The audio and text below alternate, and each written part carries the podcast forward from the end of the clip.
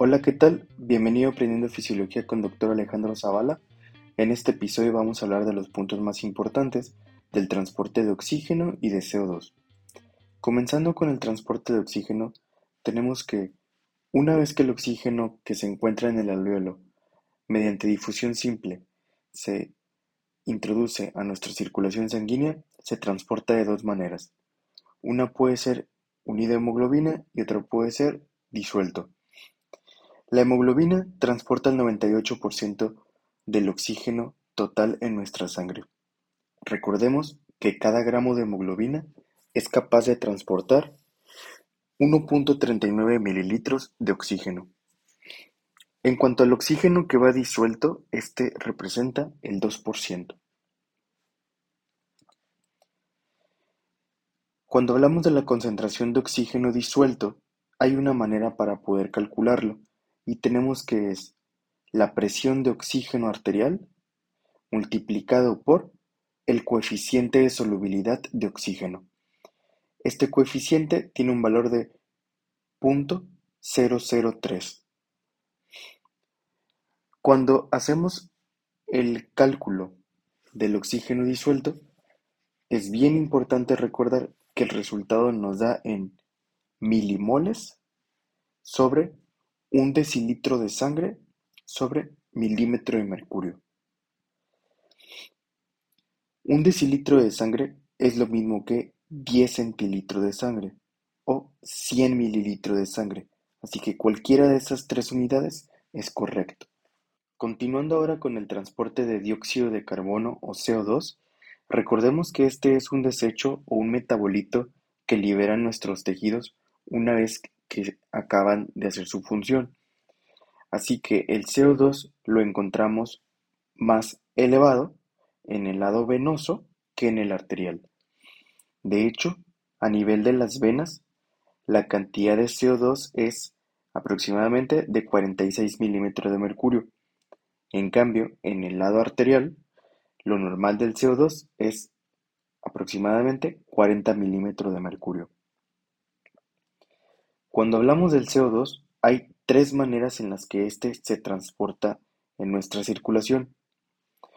Una de ellas, y la más importante, es en forma de bicarbonato, el HCO3.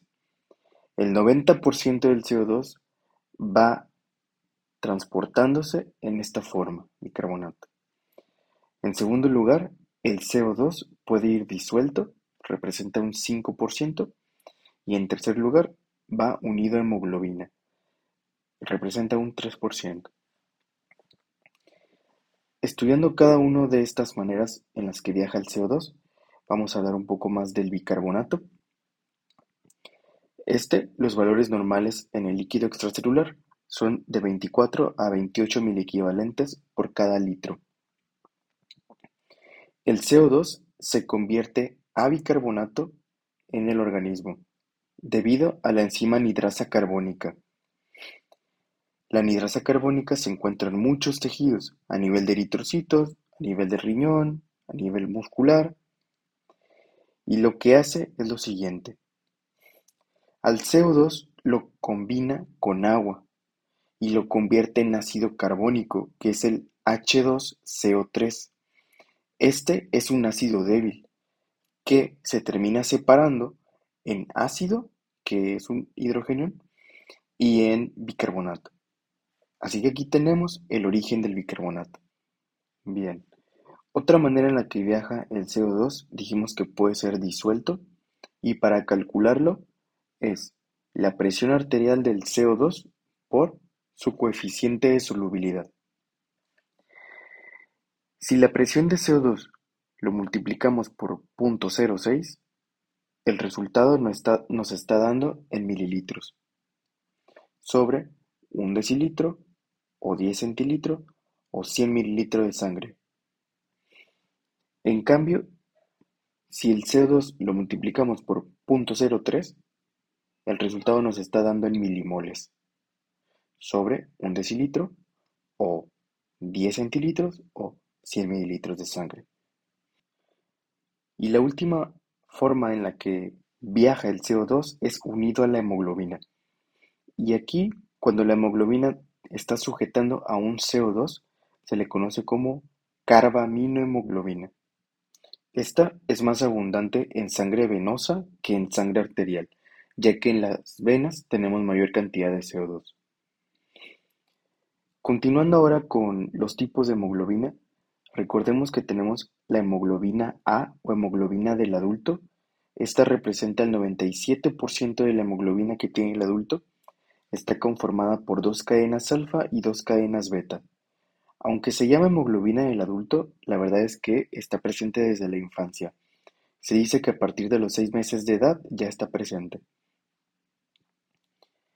Otro tipo de hemoglobina es la hemoglobina F o hemoglobina fetal. Está conformada por dos cadenas alfa y dos cadenas gamma. Esta hemoglobina, como su nombre indica, se encuentra en etapa fetal y en los primeros seis, meses de vida de la persona. Si comparamos la hemoglobina del feto con la hemoglobina del adulto, tenemos que la hemoglobina del feto es más afín al oxígeno que la hemoglobina del adulto. Esto es debido a que a la hemoglobina del feto se le une menor cantidad de una sustancia que llamamos 2,3-difosfoglicerato. Continuando con las hemoglobinas, tenemos que la oxihemoglobina es hemoglobina que está unida a oxígeno. Esta es más abundante en el lado arterial. La desoxihemoglobina es hemoglobina que no tiene oxígeno. Esta es más abundante en el lado venoso. La carbaminohemoglobina es hemoglobina que tiene unidad CO2. Esta es más abundante en el lado venoso. La carboxihemoglobina es hemoglobina que tiene unido monóxido de carbono, el CO. Normalmente no tenemos esta hemoglobina, ya que el monóxido no está en nosotros, solo cuando hay alguna intoxicación con este gas. Y bien, con esto terminamos lo más importante del el transporte de gases en nuestra sangre. Nos vemos en el próximo episodio.